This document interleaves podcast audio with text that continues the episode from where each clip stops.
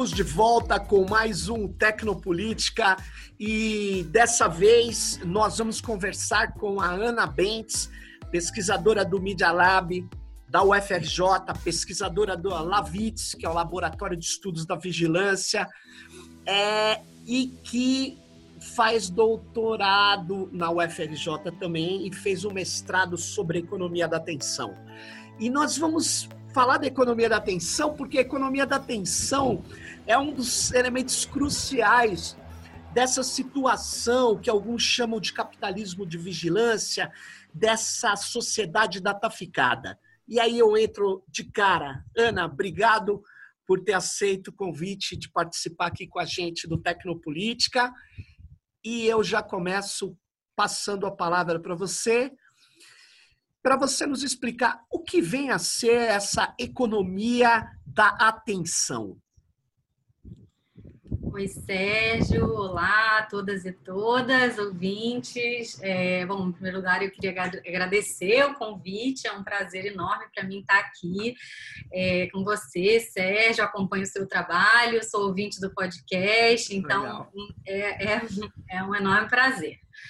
É, bom, economia da atenção, é, ela, essa, em linhas gerais, assim, né, a ideia da economia da atenção, ela está baseada é, na, numa noção de que um, um mundo, né, onde há um excesso de estímulos, de informações, de conteúdos para você ler, para você é, é consumir, para você assistir, é, falta atenção e também tempo né, para é, acessar né, e consumir é, todos esses conteúdos. Então, essa ideia da economia da atenção, ela, ela surge é, mais ou menos, é, ela é atribuída, assim, uma primeira menção a essa lógica é atribuída a um pesquisador chamado é, Herbert Simon, né, ainda mais ou menos na, é, em 1969, que ele faz uma primeira menção a essa lógica, mas é um conceito que vai ser mais desenvolvido é, na década de 90 por uma série de, de, de pesquisadores, né,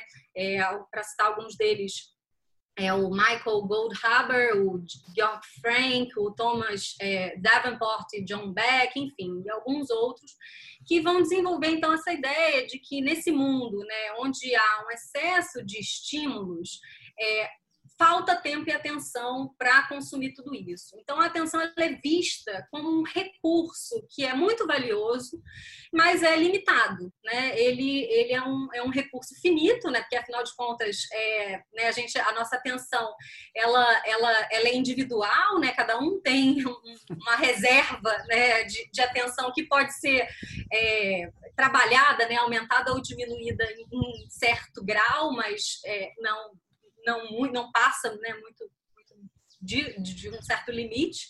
Uhum. É, mas então ela está baseada nessa ideia de uma finitude né, e, de, dessa raridade da atenção nesse, nesse, nesse mundo. Ou seja, nós estamos. Eu, eu, você estava falando, Ana, nessa. É, o, o Pierre Levy chegou a chamar de dilúvio informacional, né? A quantidade de informações que tem. E aí você, uh, nesse mundo das redes, né, que tem milhões de sites, ele acabou, é, na verdade, exigindo técnicas de chamar atenção, né? Então você uh, poderia dizer que substituiu a, no, no mundo de uma comunicação de massas, né? Uma, vamos dizer assim, uma, uma economia da difusão, né? O, o mais importante agora é essa economia da atenção, conseguir capturar a atenção. Mas sabe o que, que me chama a atenção do que você está falando? é o fato de, nessa infinidade de coisas, alguns nós da rede conseguiram concentrar as atenções. Não foi isso que aconteceu? Sim, então, é, aí claro que, é, né, enfim, essa noção ela, ela também ganha uma nova dimensão, né, desde o final dos anos 90 para cá, assim, nesse, nesse contexto aí da, da emergência do, capital, do que é chamado de capitalismo de vigilância, né, de toda, é, de toda a emergência dessas plataformas digitais, das big techs, né, que concentram muito, muito essa atenção. E aí, assim, eu complemento é, dizendo que, que é, na própria ideia de economia da atenção, você tem é, duas formas de é, duas formas dois vínculos principais assim que ela que ela estabelece que, e que ela estabelece na forma de captura né, das subjetividades. É, por um lado ela tem um vínculo muito forte com, é, com a produtividade né então uma, é, a ideia de que nesse mundo onde há uma infinita é, infinitas é, fontes de informação e de conteúdos para, ser, para, para serem consumidos, é, você precisa ter uma autogestão otimizada da sua atenção para se manter produtivo, né, para conseguir operar né, nesse mundo, no mundo do trabalho. Né, é, e aí, se a gente for pensar em toda a produção de subjetividade neoliberal, né, que é, é uma subjetividade que é empreendedora de si, né, que está o tempo inteiro buscando otimizar é, a, a, sua produtividade, maximizar a sua força de trabalho, tudo isso. Então, nesse contexto, a, a, a economia da atenção ela vai ter uma tônica numa autogestão otimizada da atenção. Né? Então, é, é, isso, isso é um aspecto importante, mas um outro aspecto é um vínculo né, dessa, dessa economia da atenção com o consumo, né, que, que são essas essas, essas empresas, né, e uma série de serviços e, e empresas e, e, produtos que estão o tempo inteiro disputando a nossa atenção para que a gente consuma esses conteúdos, esses produtos, esses serviços, enfim.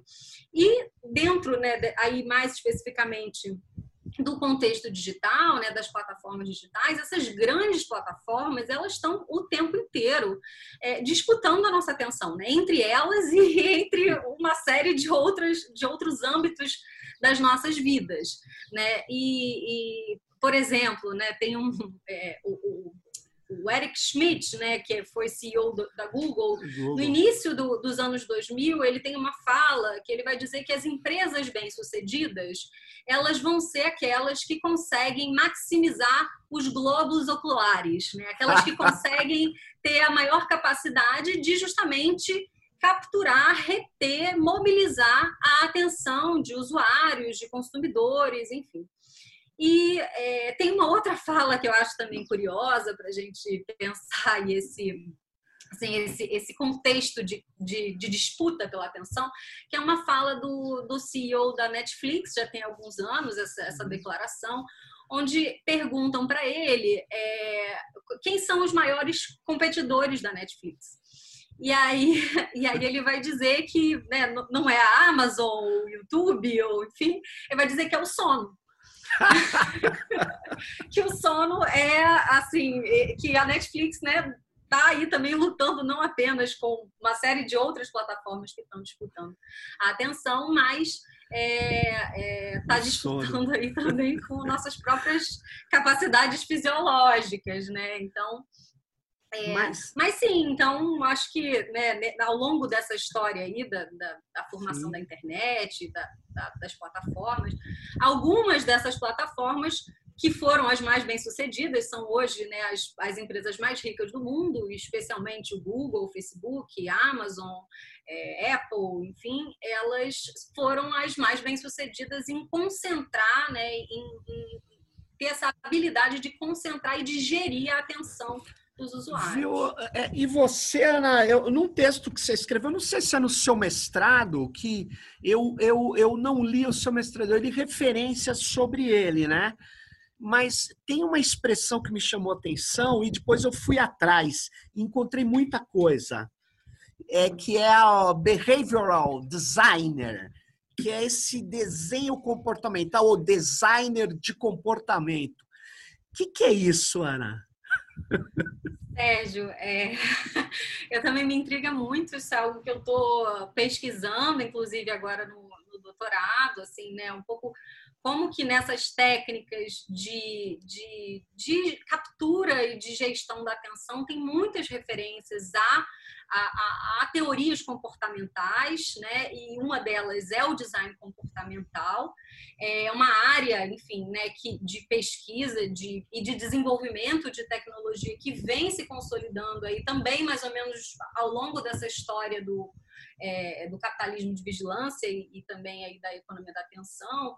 É, e que ela usa assim, uma série de referências, tanto da, da psicologia behaviorista, e às vezes com referências mais ou menos explícitas, tá? às vezes nem uhum. tão explícitas assim, mas com premissas muito parecidas, é, e, e, também da economia comportamental, né, que é uma outra área que também tem sido muito referenciada né, nesses, nesses em, em diferentes desenvolvimentos tecnológicos e ferramentas tecnológicas que a gente encontra hoje. E o design comportamental ele, ele é atribuído a um pesquisador é, é chamado B.J. Fogg, que ele, é, ele, ele foi diretor do. Ele é professor de Stanford e é diretor de um laboratório de tecnologias persuasivas, que na verdade mudou de nome recentemente. É, agora se chama Laboratório de Design Comportamental. é, e, esse, e esse pesquisador, o Vijay Fogg, ele criou uma, uma área de estudo né, que, ele, que, ele, que ele chama de captologia. Nossa. E a captologia, ela, ela, ela é justamente essa, uma série de pesquisas, né, de conhecimentos aplicados ao desenvolvimento de tecnologias que têm esse objetivo de persuadir as pessoas, o objetivo deliberado, né, de persuadir comportamentos. E, uh, e, e, essa, e essa área, tem até um, um, texto de um pesquisador, do antropólogo né, da tecnologia, chamado Nick Sieber, onde ele vai contar um pouco isso, de que o, o Fogo, por, por, receber uma série de críticas né, a, a, essa ideia de captologia, por ter muito essa conotação da captura, ele opta por começar a chamar é, o trabalho dele de design comportamental, né? não, não mais é, essa ideia da captologia, ele abandona um pouco essa essa noção e começa a trabalhar mais com essa ideia do design comportamental. Mas, em geral, são pesquisas, estudos técnicas, e aí existem uma série de laboratórios, né, de, de, de empresas de consultoria, é, que utilizam esses princípios das ciências comportamentais, e aí, em especial, né, a psicologia behaviorista, o, o, a economia comportamental, é, para é, criar né, técnicas de persuasão e de influência de comportamento através de Agora, ferramentas digitais. Ana, o, a Zuboff, a Shoshana Zuboff, nesse texto é, é que está sendo muito analisado, discutido sobre o capitalismo de vigilância, ela fala de um mercado futuro de comportamentos, né? fazendo uma alusão ao mercado futuro financeiro de, de ativos, né? de que exatamente você trabalha com expectativas futuras, tem uma clearing house no caso do, do mercado de futuros e derivativos. No, na descrição que eu li dela não aparece essa figura, mas me chamou muito a atenção que ela trabalha muito a questão dessa psicologia behaviorista, comportamental. E ela, é, na minha percepção, ela, ela chega a, a, me parece, a concordar ou a descrever que aquilo gera um efeito. Ou pelo menos na elite que trabalha com essas técnicas. Mas ela não apresenta uma pesquisa empírica de quantos foram influenciados, não é, não é essa a questão.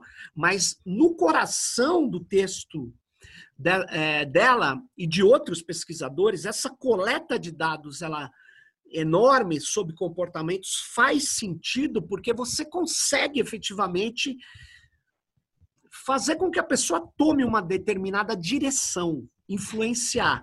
É isso mesmo? Você você é, tem como é, é, base do seu, da sua pesquisa que, de fato, o behaviorismo está no coração dessas tecnologias e eles estão gerando resultados?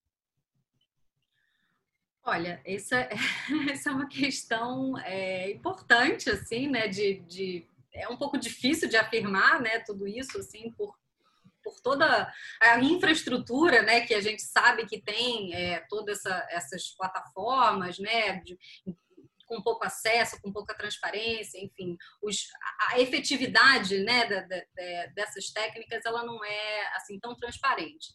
Mas, assim, é, uma coisa né, que a gente vem é, observando é cada vez mais pesquisas indicando essas referências, né, como referências, essas referências comportamentais, né, como é, uma, uma matriz de conhecimento relevante para pensar esse tipo de técnica. Né? Assim, é, então, assim, uma série, enfim, tem alguns exemplos né, disso, mas é, como que, ah, assim, uma coisa que me intriga em relação a isso é, né, por que que esse seria, por que que é essa psicologia, né, ou é essas teorias que estão é, embasando essas técnicas, né, dentro desse contexto? Por que que elas geram mais interesse do que outras, do que outras teorias, assim? E, e bom, assim, é, primeiro que o, o, eu acho curioso que a própria definição do behaviorismo, né, quando você vê lá o texto inaugural do behaviorismo é, do, do, John Watson, ele tem algo muito similar à própria definição que a, que a Shoshana Zuboff traz de capitalismo de vigilância, né, que é a ideia de controle, de previsão e de controle do comportamento. Isso é algo que está é, na, assim, é uma premissa do, do, do, do behaviorismo que está ali desde, desde a base. Então, eles têm essas essas premissas e, digamos, objetivos uhum. comuns, né? É, e o behaviorismo, ele, ele, ele trabalha, ele, ele é um, é um né, assim, uma escola da psicologia que surge é, é, se contrapondo né, à ideia de, é, de, de, processos mentais. Né? Eles, assim, eles vão dizer que é, né, o, o, objeto de estudo da psicologia deve ser o comportamento, porque processos mentais, consciência, são coisas que não são acessíveis claro. né, no nível da, da, da, produção científica, né? Eles seriam demasiado abstratos. Então, com esse, com esse objetivo de tornar a psicologia é, mais científica, né, uma ciência de fato mais próxima de outra de ciências naturais, é, é, eles escolhem o, o, comportamento por ser um objeto que pode ser observado, mensurado, é, testado, né? Então, e isso é, é na, na infraestrutura do capitalismo de vigilância, que é um pouco o que a Shoshana Zuboff vai apresentar, ele ganha uma escala é, de, de, de, testagem inédita, né? Assim, você é uma espécie né, de sonho de realização do lado Skinner, né? Que ela, como ela vai Sim. dizer, porque você nunca antes teve uma, uma infraestrutura tão grande e tão capaz de testar uma série de coisas, né? Você pode, né, todos esses milhares de, a gente sabe que essas empresas, Facebook, Google, enfim, eles estão o tempo inteiro testando diferentes formas de influenciar nosso comportamento. E, e, e, na verdade, a efetividade né, é, dessas influências e dessas modificações, modulações de comportamento, elas se dão é, é muitas vezes não, não, não pela é, pela, pela técnica ser tão precisa assim, mas pela capacidade de testar um milhão de vezes e um Sim. milhão de técnicas diferentes. É, e se não, se não funcionar de uma certa forma, vamos ver se funciona de uma outra forma. E uma né? coisa, Ana, que a Fernanda Bruno fala, né? Que enquanto nós na academia temos que passar por comissões de ética e tal, né? Eles estão testando sem nenhum controle, faz dentro do departamento. É como se eu e você decidíssemos, vamos ver como que um milhão de pessoas reagem agora a determinado tipo de influência, e acabou. Aí eles montam lá umas reuniões e nós não temos acesso a isso. Então é muito, muito louco isso, né? Você tá. É, quem tem condição de aferir hoje, validar ações científicas sobre comportamento, são mais empresas do que a universidade. Isso é uma virada, é uma virada, né? Também, porque elas conseguem ter esse, é, essas atenções disponíveis, né? Muito impressionante Exato. isso. É, e acho que esse é um aspecto assim muito central aí para a gente entender né, essa, esse capitalismo de vigilância, né? como a, como, como a Fernanda tem chamado, essa dimensão laboratorial né, da, da desse, desse universo, né, que está o tempo inteiro é, testando, e isso é, traz né, formas de, assim, de, de, observar certas coisas que as ciências humanas né, talvez assim, nunca tenham tido oportunidade né, de, de, de conseguir. Assim. E isso está, obviamente, concentrado em grandes empresas, né, num, num circuito voltado para lucro. Né? Então, é, enfim, é, é Tem uma pesquisadora, chama Karen Jung, ela tem uma expressão hyper nudge, que é nudge, né? Um, um, uma orienta, um toquezinho, uma dica ali, e, e, ela fala que o que esses caras estão fazendo é tipo de uma regulação pelo algoritmo, pelo design, muitas vezes pela arquitetura, e que é, é diferente de uma prateleira no supermercado que coloca coisas na frente e tem lá um grau de influência. Senão, não tinha um comércio de displays, né? De o que vai antes e o que vai depois. Mas ela disse que eles têm muito mais poder porque eles analisam para quem que o algoritmo vai distribuir o toque, né? A dica, o empurrãozinho. Então são técnicas algorítmicas de é, orientação da decisão, né? Isso é, isso também ajuda a concentrar a atenção, né? Os algoritmos eles na pesquisa que você faz, ele aparece como relevantes nesse, nesse contexto das plataformas. Você, o que, que você vê sobre esse, essa gestão algorítmica aí? É, então, é, esse termo né, da, da, da, Karen Young, eu acho é bem interessante. Assim, ela pega uma referência da economia comportamental. Né? A economia Sim. comportamental tem essa, essa, essa noção de nudge, né? que vem de uma, de, uma outra, de uma outra noção também, que, ela, que é chamada de arquitetura de escolhas, né? que, ah. é, é, que, a, assim, que, a meu ver, ela, ela é muito também atreladas premissas behavioristas, embora a economia comportamental ela tenha uma referência de uma psicologia cognitiva, né, essa ideia da arquitetura de, de, de escolhas é uma, uma, ideia, como você também já, já explicou, de, de organizar os contextos nos quais as pessoas tomam decisões, é, é, que determinada, determinada disposição dos elementos torna mais ou menos provável certos comportamentos de forma preditiva. E o nudge é justamente essa organização é, deliberada para você é, é, tornar mais provável um certo tipo de decisão e um certo tipo de, é, de, de, comportamento. Né? Então, esse empurrãozinho para você ir hum. é, pra, pra, mais para um lado do que, do que para o outro. E, e, e, é, e, a ideia do, do hyper nudge, né, ele vem como, assim, como, como no contexto digital, isso toma uma escala, né, que é completamente outra, porque você tem um nível de personalização muito mais fino, você tem é, a, a, capacidade de coletar informações muito mais sensíveis, né?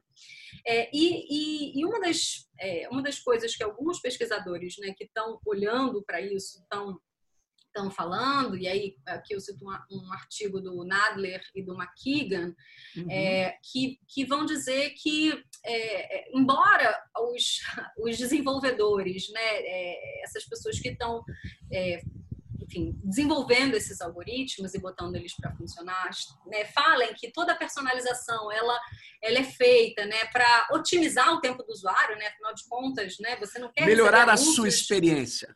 Isso, melhorar a sua experiência, mandar coisas relevantes para você, né? Sim. né? Que você realmente queira consumir, que você realmente queira assistir. É, é, e, e, e, no entanto, é, esse é o discurso para o público amplo, né? No entanto, o discurso pro, pro, entre os próprios anunciantes é, é, é, a capacidade de você explorar certas vulnerabilidades cognitivas, comportamentais, Olha emocionais, enfim. Então, essa é, essa, essa gestão aí algorítmica, né, assim, de tanto da coleta de informações sensíveis, né, e a possibilidade de extrair perfis e aí perfis também psicológicos, né, de, de, de, de, de tendências comportamentais, de padrões de comportamento individuais e também coletivos, né, elas possibilitariam então explorar essas essas essas vulnerabilidades, né, e aí vai desde, é, por exemplo, tem tem um estudo que é, que, que, que, vai dizer que é, as, as mulheres elas se sentiriam mais é, com a autoestima mais baixa às segundas-feiras de manhã. E que, portanto, é, esse seria um momento muito apropriado para você enviar é, anúncio de maquiagem, né, ou de produtos de beleza, enfim, vai, vai desde esse exemplo até é, um outro exemplo que a, a pesquisadora Zainab dá, que é, é, a possibilidade de um algoritmo, né? Isso é ela cria um pouco essa hipótese de que um algoritmo que fosse capaz de identificar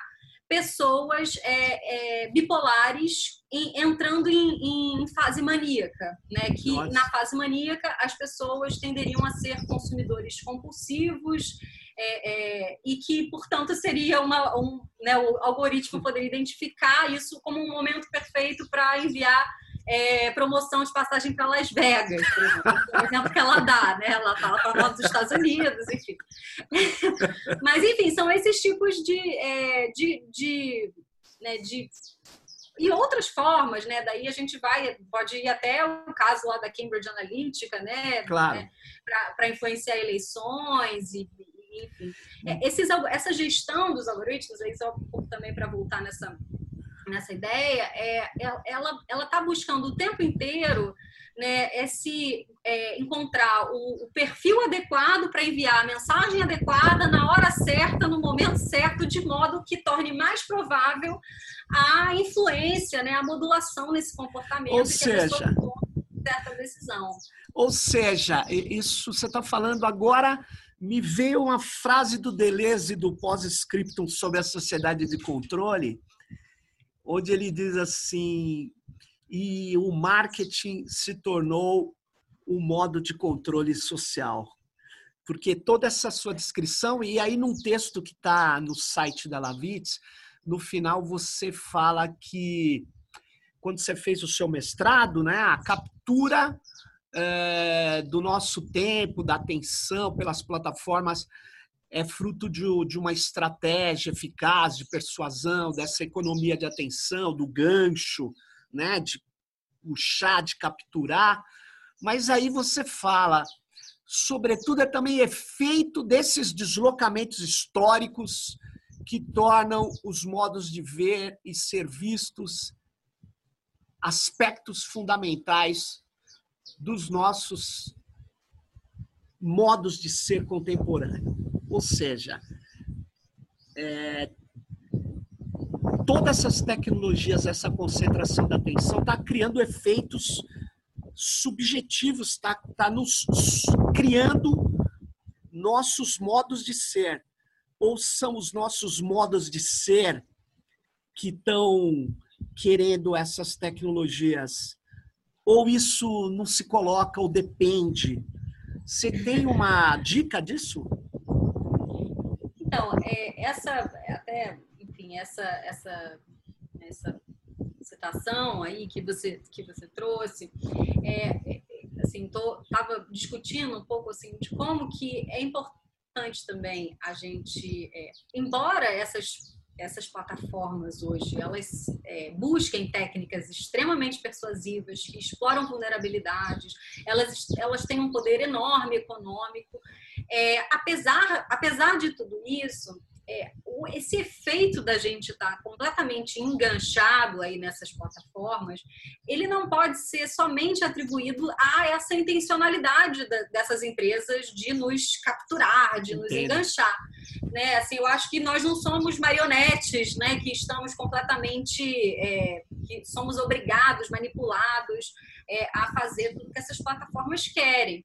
Né? A gente precisa olhar para esse fenômeno né, é, de de captura excessiva de tempo e de atenção nessas plataformas, não apenas como um efeito dessas, dessas tecnologias, que são sim muito persuasivas e que são sim, que buscam sim explorar certas vulnerabilidades nossas, mas é, também olhar para todo um deslocamento mais amplo, social, cultural, histórico é, das nossas subjetividades, que constroem também formas de relação que começam a valorizar é, é to, todo esse universo. Né? E é um universo que, é, né, que, que, reconfigurou muito nos últimos 20 ou 30 anos as nossas subjetividades, né? as fronteiras é, entre público e privado, por exemplo, é, é algo que, que, que, mudou completamente, se você olha em relação ao século XIX, por exemplo.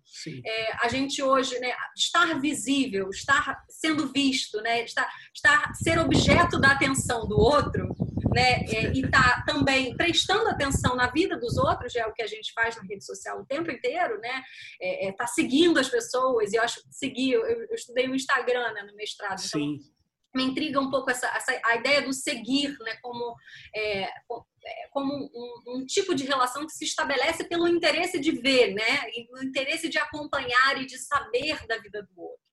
É, então essa, isso é uma, é uma mudança né, que acontece lentamente, né, também vai acontecendo e vai se transformando o tempo inteiro, mas que também é, é faz com que essas, essas práticas de ver e ser visto, né, elas se tornam fundamentais para as relações sociais. Elas se tornam, você não estar ali, né, não estar no, nas redes sociais, no Facebook, no Instagram, no Twitter, enfim, é, é, é, você acaba não pertencendo, né? Então tem sentidos atrelados ao pertencimento, à admiração, a sucesso, é, e tudo isso faz com que a gente veja valor nisso, né? Nessas, em estar ali também, e, e que a gente queira estar ali, né? Então, é, eu acho que a gente precisa sempre olhar também para essas é, Agora, Ana. Essas diferentes dimensões, né? É muito interessante estar falando, porque até agora eu vejo a gente navegando mais nesse, nesse lado de cá, pós-estruturalista, ou mesmo é, Foucaultiano barra deleuziano. Mas quando você está falando agora no final, eu, eu, eu ouso trazer aqui a questão da espetacularização né, que o Guy Debord, que tem outra orientação marxista, mais marxiana, vamos dizer assim, e que está ligado ao ver, à visualização. Ele dizia, né, para o capital poder se estruturar e vender essa enorme coleção de mercadorias, tudo deve virar um espetáculo, um espetáculo visível, né? E esse grau, as redes sociais, elas não diminuíram ah, como eu poderia dizer, é, é, o, o, o, a face individualista de, dessas sociedades contemporâneas. Ela exacerbou, né? Então, é, todas as, a, todos nós temos vidas espetaculares no Instagram, no, no, nas redes sociais. Quer dizer, é uma coisa que eu vejo é, como uma, uma tendência que não é individual, por outro lado. Eu sei que cada indivíduo a incorpora, mas ela tem um lado de, sei lá, de efeito social mesmo. Eu sei que agregado, agregado, né? Você, você tem que fazer aquilo porque aquilo, senão você não pertence, como você bem falou. É, é claro que é, não estou querendo fazer uma dicotomia entre sociedade e indivíduo, não é isso, mas tem um transindividual aí junto, muito, muito forte, né? Que nos leva é, é, a, a, necessitar disso, e aí eu sou é, um ativo blogueiro da época da blogosfera. Quando surgem as redes sociais, os blogs começaram a cair, todo mundo foi para as redes sociais. Mas por que, que aconteceu isso? Essas plataformas captaram essa necessidade que eu chamo de espetacularização. Não sei, não sei, mas eu, eu vejo uma, algo espetacular nas redes, na atenção. Sim. Você não vê, não? Sim, vejo, vejo com certeza. É, acho que assim isso e, e tá muito é muito importante hoje, eu acho ver também o fenômeno do dessa espetacularização, é, também muito atrelado à ideia do as, aos princípios né, de funcionamento do neoliberalismo, porque é uma é, é uma assim a, a, espetacularização está também atrelada a uma forma de empreendedorismo, né? E, a, e daí eu acho a figura dos influenciadores digitais figuras emblemáticas dessa dessa junção né, é, é muito, muito forte entre o, empre, o, empreendedorismo e a espetacularização. Né? Eles, é, é, enfim, são, são produtores de conteúdo né, que Verdade. estão que estão o tempo inteiro. Se você, aí mais especificamente no Instagram, porque eu acho que há algumas diferenças de quando você vai assistir esses conteúdos no YouTube, no Instagram, mas no Instagram, sobretudo depois da criação dos stories, é, é, ficou muito, isso ficou muito claro, assim, porque é uma apresentação cotidiana da sua própria vida, você apresenta a sua própria vida o tempo inteiro e ao mesmo tempo está fazendo publicidade da sua própria vida o tempo inteiro, né? Tudo, tudo é apresentado é, é, é de uma onde assim, tudo da sua vida passa a poder ser mostrado, passa a poder ser espetacularizado, né, de alguma forma. Então, acho que essa é uma dimensão. É, e criou-se uma nova profissão, né? Que é a do influencer. O que você é? Eu sou influencer. Eu diria talvez até mais do que só uma profissão, né? Acaba sendo um modelo de subjetividade, Sem né? Assim, dúvida. Um, um, assim que, que, que tem toda uma pedagogia de, de modos de ser, né? Assim, do que, que é ser é, é, ser bem sucedido, né? Do que, que é, é, é assim o sucesso atrelado a ter muitos seguidores, a ter muitos likes, é, enfim, tudo isso que que está aí nesse é, nesse contexto que está. Se você conversa com crianças né, de, de gerações né, abaixo, elas, elas querem ser youtubers, elas querem YouTubers. ser influenciadores digitais. É, assim, cria-se esse, é, esse modelo né, de, de, de celebridade, mas um, um modelo de, de, de ser, né, de modelo de vida, de como viver a sua vida. Muito, então... muito interessante isso. Eu acho que que para reforçar tudo isso, é, se criou várias possibilidades de medir isso, de medir. Então, há 30 anos atrás, saber quantos amigos a Ana tinha ou que o Sérgio tinha era impossível. Só que agora a gente sabe. Eu sei que aquilo não é amigo, muda-se o conceito de amigo, mas tem inúmeras métricas. Essas plataformas, elas pensam minuciosamente. E aí me remete a uma coisa, é, Ana, que teve um filme que, eu, que, que o Netflix uma, uma, lançou aí sobre essa economia de vigilância, né? É, tô, tô, esqueci o nome do filme. Dilema é, das Redes. Dilema das Redes. Eu achei muito ruim esse filme, para falar a verdade eu queria ver. Eu não devia ter falado isso agora, antes de ver a sua, ouvir a sua opinião. Eu acho que, por um lado, ele trouxe uma série de coisas que a gente discutiu aqui, mas ele, ele anula a vida, ele anula o senso crítico. Eu, eu fiquei meio mal impressionado com ele. Ele fala, é, é como o cara que fala assim: todo político é igual, então tanto faz, Bolsonaro ou não Bolsonaro, tudo igual. E não é verdade. Então, o que, que você achou desse filme aí? Esse filme é polêmico, né? Assim, polêmico. É... Porque, enfim, tem várias coisas ali, né, que a gente que estuda essas coisas sabe que não são tão bem representadas, né? Uma série de críticas, por exemplo, né, trazendo a maior parte, né, dos de homens brancos milionários né, do Vale do Silício, é, enfim, que, que, que, falam ali sempre de uma posição né, de de arrependidos, né? É. São, são aqueles que fizeram as, as, as ferramentas, né? Que, que estragaram a vida da humanidade e que estão ali depois arrependidos, né? Como assim, alguns, o, o, Tristan Harris, né? Que é, um, que é o principal ali naquele, naquele documentário. Ele, ele é um cara que sai de dentro da Google, né? Ele tem uma história de que ele faz um manifesto dentro da Google so, contra a economia da atenção ele, por conta disso, ele ganha um, um, uma posição de designer ético, dentro da Google. Isso ele não conta no filme, mas é, se você for ler sobre a história Designer dele, é ético é genial. Designer ético. E aí depois ele sai e funda um movimento que ele chama de Time Well Spent, né? Assim, de, é, e, e, que depois cria um outro centro, que agora enfim, já mudou de nome.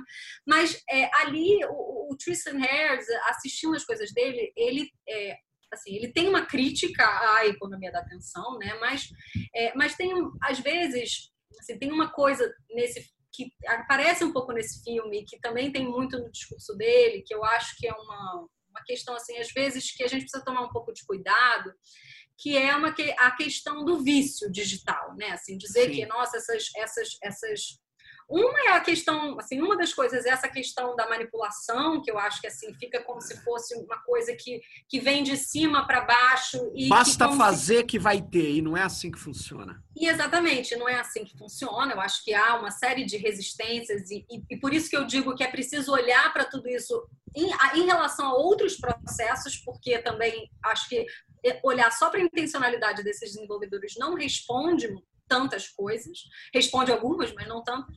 É, e, e, ele, é, né, assim, eu lembro que, assim, já alguns anos atrás, olhando o site desse, desse movimento, eles falavam isso, né, estão é, é hackeando as nossas subjetividades, é, hackeando as pessoas e estão nos viciando e, e tudo, enfim. E, e, eu acho, assim, que é, existem efetivamente alguns é, mecanismos viciantes né, dentro dessas, dessas tecnologias. Eu acho que a gente, enquanto usuário, né, quem é usuário, porque é óbvio que a gente sabe que não é todo mundo que é usuário desse, é, desse, dessas, dessas, desses dispositivos, mas é, quem, quem usa consegue sentir no próprio corpo, na própria, na própria vida cotidiana, é, como que isso afeta o nosso regime atencional, né? Assim, tem uma série Sim. de pesquisas que mostram, por exemplo, que é, é, é, quanto mais vezes você é interrompido, né, externamente, você tende a se auto-interromper, né? E, e, e, e, isso é uma das coisas também que, que essas plataformas é, é, buscam, né? Criar esses, esses gatilhos. E aí acabei não falando aqui do, de um, quando você falou do, do, design comportamental, mas de uma referência de, de, um designer comportamental que eu acho assim, um livro muito intrigante, que é, que é um livro que se chama Hooked, é, né, Enganchado, Como Construir Produtos que Formam Hábitos, que é, uma, é um livro de, de um designer comportamental, onde ele ensina, é, é, é, uma espécie de manual de construção de plataformas e serviços engancháveis, né, e ele dá lá, e é um livro assim, bem didático, bem voltado para desenvolvedor, que ensina o passo a passo todas as, as receitas para é, é, te enganchar, né? E, e, e, esse, e, esses, essas formas, essas técnicas de gancho são né, gatilhos e, é, é, enfim, formas de, de, de, explorar as ações, né, esses vieses comportamentais que a gente falou aqui também. E uma, e uma das etapas do gancho, aí dando um pouco mais de ênfase nela, se chama é, é, recompensas variáveis, né, que é totalmente a lógica dos nossos feeds né? Que assim, a, a, ele, e aí ele cita uma, um, uma referência ao Skinner, né? Explicitamente nesse caso, um experimento que o Skinner faz com os pombos, onde é, o, o, o, numa primeira parte do experimento, o pombo lá ele clica na, num, numa, numa, alavanca e, e, toda vez que ele, ele aprende a clicar ali na alavanca e toda vez que ele, que, ele, que ele aperta, sai uma comidinha. E aí o pombo, com o tempo, entende esse mecanismo, né? aprende que se ele, se ele apertar, ele vai, vai cair a comidinha e aperta quando ele está com fome. Numa segunda etapa desse, desse experimento, o Skinner ele adiciona essa variabilidade. Né? Ou seja, uma, uma hora cai, outra hora não cai a comidinha, essa recompensa por aquele comportamento. E ele observa que é, o, a frequência do comportamento de apertar a alavanca ela aumenta significativamente. E aí vai dizer o designer comportamental Whale que essa lógica dentro das plataformas isso tende a aumentar a frequência do usuário retornar àquela plataforma e por sua vez formar o hábito de uso.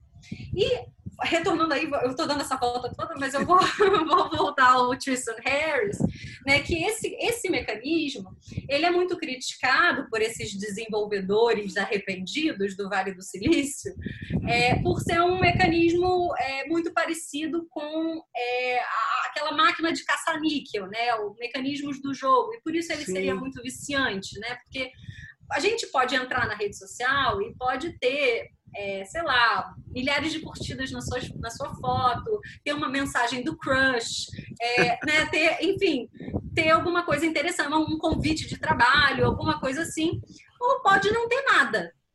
E justamente essa, essa, essa variabilidade entre alguma coisa muito interessante e nada aumenta a nossa frequência de entrar ali dentro. E, portanto, isso seria um dos mecanismos viciantes dessas plataformas.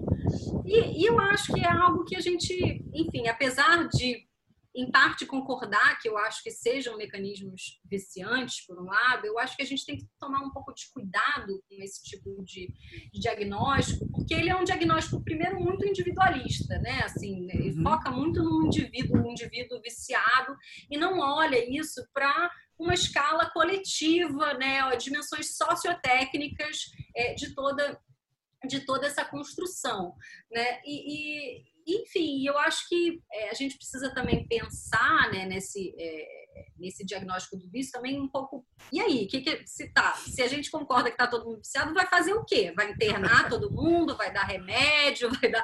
É, enfim, o, alguns deles vão propor algumas. É, o Tristan Harris é um que assim propõe esse design ético, né? Mas, mas isso resolve totalmente o problema, né? Assim, é, porque, em parte, o problema ele está né, no modelo de negócios da coisa, né? que é esse modelo que depende é, da captura de dados, mas também da captura da, da atenção, porque a, a, captura da atenção está intimamente relacionada à captura do dado.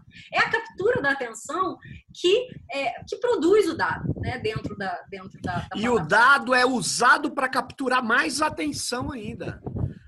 Exatamente, é um, é um sistema que se retroalimenta o sim, tempo inteiro, sim, porque sim. é dentro da tua, se você retém a atenção, você está produzindo mais dados e você está é, possibilitando que o usuário esteja mais tempo sujeito a anúncio, né, a todos os tipos de claro. oferta que você está é, apresentando para ele. Então, assim, essas são algumas das coisas que eu acho que, em parte, aparecem ali no filme. É um tipo de argumento, um tipo de pensamento que vem, às vezes, como uma forma de crítica né, a, a, a esses mecanismos, mas que, é, mas que ainda, ainda assim, falta um pouco de complexidade também, né, na, na, na, forma de. Me incomodou de muito, viu, Ana? Aquela, aquela metáfora que eles fizeram com os algoritmos manipulando o menino lá.